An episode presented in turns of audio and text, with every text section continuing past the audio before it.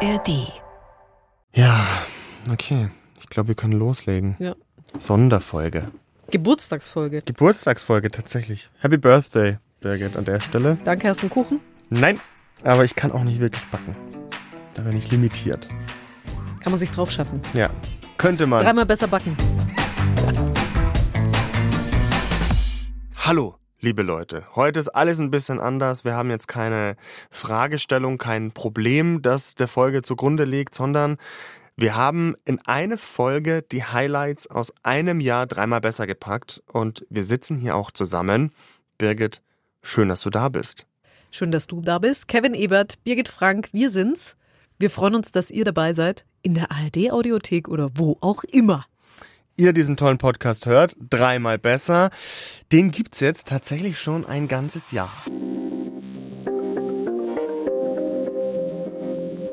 Ein Jahr lang immer wieder Folgen machen, dir Gedanken machen bei einem bestimmten Problem. Hey, da gibt's Leute, die da schon länger drüber nachdenken, die da Lösungen entwickeln und mit denen sprechen wir mal.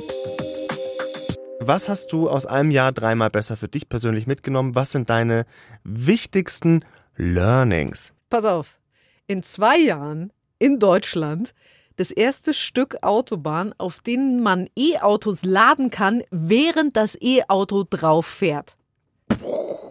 Mein Hirn am explodieren. Total. Es geht um E-Autos, alternative Kraftstoffe. Darum ging es in der Folge. Also wie fahren wir in Zukunft Auto? Wie sind wir unterwegs? Und da ging es um induktives Laden bei E-Autos. Das heißt, also vom Handy kennen wir es ja schon, du legst es irgendwo hin, du brauchst kein Kabel mehr, sondern es wird automatisch aufgeladen. So, sehr praktisch. Bei E-Autos wird genau daran gerade gearbeitet, dass du während du fährst dieses Auto auflädst. Das heißt, du musst es nicht mehr an die Steckdose stecken, dann warten und so aufwendig. Es läuft tatsächlich schon während du fährst. Und das kannst du eben durch Spulen verbauen in der Autobahn. So funktioniert das Ganze. Die Professorin Nejila Paspur, die ist an der Uni Stuttgart und die forscht genau daran. Die leitet dort das Institut für elektrische Energieumwandlung. Und die haben da schon eine Teststrecke, wo sie eben Spulen verbaut haben unter der Straße. Und dann hast du eine Abnehmerspule im Auto und so wird das Ganze geladen. Man fährt nicht auf einer Straße, um zu laden. Man freut sich, dass man fahren kann, ohne viel Energie zu verlieren, weil im Gegensatz zum stationären Laden während der Fahrt verbrauchen wir auch gleichzeitig Energie. Das heißt, wir könnten im besten Fall sehen, dass die Ladung sich nicht ändert und wenn eines Tages wirklich größere Hochleistungsspulen unter den Fahrbahnen sind, kann man ja auch dann noch was gewinnen. Und funktioniert denn dieses Laden, egal wie schnell ich fahre, funktioniert das bei Schnee, bei Regen immer? Immer. Also Schneeregen macht dem magnetischen Feld überhaupt nichts aus. Und die Schnelligkeit hängt vor allem davon ab, wie schnell die leistungselektronische Halbleiter schalten, weil wir heizen ja nicht die ganze Straße, nicht die ganze Straße hat die ganze Zeit Strom, sondern immer wenn ein Auto sich nähert, schaltet sich das nächstgelegene Modul an. Und dann geht's so immer weiter. Und dieses Schalten war jahrelang für uns auch ein Problem, weil die Schalter so langsam waren und die Geschwindigkeit begrenzt haben. Die Strecke, die wir jetzt ausgelegt haben, ist mit Schaltern ausgelegt, die natürlich auch mehr könnten, aber wir haben das für 130 kmh ausgelegt. Aber theoretisch gibt es eigentlich keine Begrenzung mehr für Geschwindigkeiten, die wir fahren normalerweise. Das war Nejila Paspur, die hat eben schon so eine Ladeteststrecke bei sich an der Uni in Stuttgart. Und 2025 wird ein Kilometer Teststrecke tatsächlich auf einer Autobahn in Bayern genauso gebaut. Steht schon fest. Steht schon fest. Wahnsinn. Also man lernt schon immer abgefahrene Sachen. Das geht euch sicherlich auch so. Gerade in diesem Podcast. Ich habe mal eine Folge gemacht, die heißt Chance auf Heilung. Hoffnungsvolle Ansätze in der Medizin.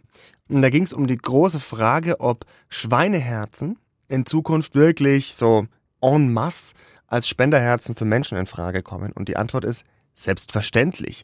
Und das ist auch sehr interessant. Das hat mir einer der renommiertesten Herzchirurgen ever erklärt. Also das ist wirklich ein, ein Big Fish. Okay, der heißt? Professor Dr. Bruno Reichert. Und der forscht auch wirklich seit Jahren an diesen Schweineherzen, die für Menschen in Frage kommen. Das Herz ist eigentlich sowas von simpel. Das ist eine Pumpe, die saugt das Blut an und wirft das Blut wieder aus. Da sind keine Hormone da oder sonst irgendwas. Und es ist zwar eine tolle Pumpe, weil ich glaube, kein Techniker kriegt eine Pumpe hin, die über 80 Jahre lang schlägt. Aber es ist, für mich ist es das simpelste Organ im Körper. Und deswegen ist es auch am kompatibelsten. Ich habe immer gesagt, äh, dieses Organ muss als erstes transplantiert werden, weil es so einfach ist. Ja. Okay, mit der Antwort habe ich gar nicht gerechnet. Einfach nur, weil das, das Herz ähm, am schlichtesten ist. Glauben Sie, dass diese Transplantationen, diese Methodik, diese medizinische Technik irgendwann ganz normal ist und ganz viele Menschenleben retten kann? Ja, das glaube ich. Und ähm, Erfolg hat man nur, wenn man simpel ist. Ja? Man muss simpel denken. Ja? Das muss eine Methode sein, die überall leicht nachgemacht werden kann. Und unser Plan ist auch eben, weil das alles so teuer ist, irgendwo in Europa, in Deutschland, einen Schweinestall aufzubauen, von dem dann die Schweine in ganz Europa verteilt werden. Und das dann äh, vor Ort, wo die Chirurgen, äh, die ihre Patienten haben, das dann einbauen, nach unseren Regeln natürlich und unter unserer Kontrolle. Aber im Prinzip sind es die Methoden einer Herztransplantation, so wie sie jeden Tag stattfindet etwa. Das ist crazy, oder? Sehr. Also diese Forschung, die läuft schon ganz lange. An, an Pavianen wird es gerade probiert. Da klappt es auch wirklich super. Die Technik an sich funktioniert. Und Professor Dr. Bruno Reichert meinte, in zwei Jahren gibt es die erste OP in Deutschland. Seine Einschätzung. Ne? Das ist jetzt nicht Brief und Siegel. Also da sind sie schon wirklich sehr, sehr weit. So, das sind jetzt so Sachen, die eher in der Zukunft liegen. Ne? Schweineherzen, induktives Laden beim Fahren. Und wir reden auch ganz oft mit Menschen, die da total geniale Ideen für die Zukunft haben, hört euch unbedingt mal die anderen Folgen an. Wir haben immerhin schon 45 gemacht, das haben wir extra gezählt.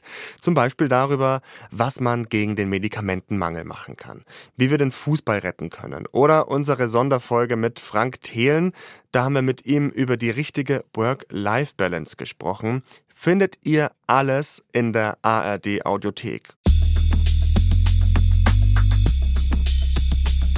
Und ich habe mal eine Folge gemacht, in der habe ich was gelernt, das wende ich jetzt schon an. Diese Folge heißt Gehirnleistung steigern, so macht ihr Platz für Neues im Kopf. Ja, jetzt bin ich sehr gespannt, wie du deine Gehirnleistung Genau, also natürlich habe ich die nachher aber ganz nach vorne optimiert. Und da habe ich mit dem Gedächtnisweltmeister, was ist er noch, Neurowissenschaftler, Weltrekordhalter Dr. Boris Konrad gesprochen. Und Warte mal ganz kurz, äh, welchen Weltrekord hat er? Einmal hat er in zwei Minuten die Namen und Geburtstage von 21 Menschen auswendig gelernt und korrekt wiedergegeben. Warte, in zwei Minuten in zwei 21 Minuten. Leute? 21 Leute, Name und Geburtstag. Name geht noch, aber den Geburtstag, das finde ich schon krass. Also mit Tag und Birgit, Jahr. Birgit, check mal, ob sie den Weltrekord vielleicht einstellen könnte. Ja, ja, ja nee, klar. Glaube ich nicht.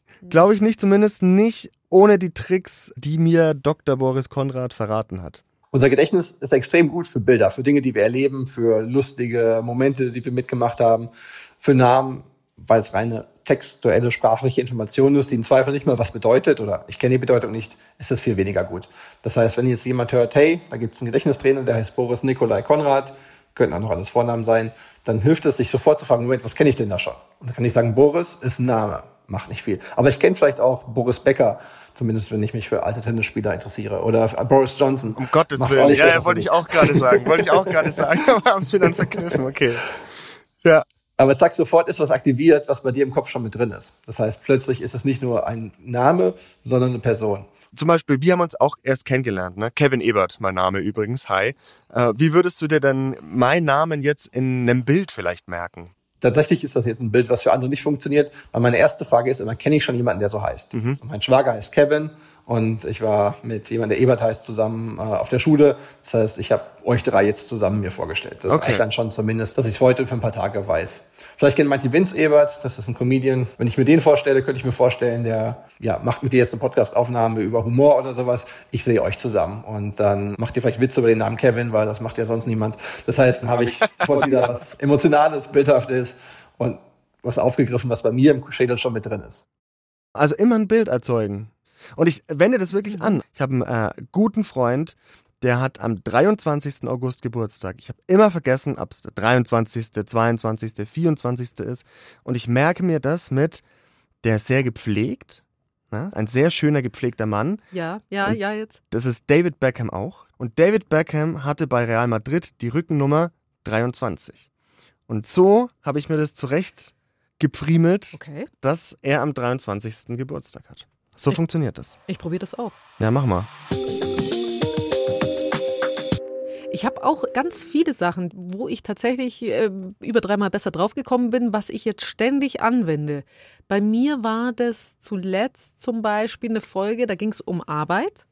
Es geht immer um Arbeit Ja, aber dieses, um, wie können in wir, unserem Leben. wie können wir effektiver arbeiten? Weil wir alle werden ja ständig unterbrochen beim Arbeiten. Ich tatsächlich, ich unterbreche mich selbst ständig auch, beim ja. Arbeiten. Ja, so, oh, und was ist hier? Und, und dann kriegst du sowieso noch Mails, Nachrichten, whatever. Ich finde, WhatsApp ist der größte Killer, tatsächlich. So viel zur Unterbrechung. Die ganze Zeit. Die ganze Zeit werden wir unterbrochen.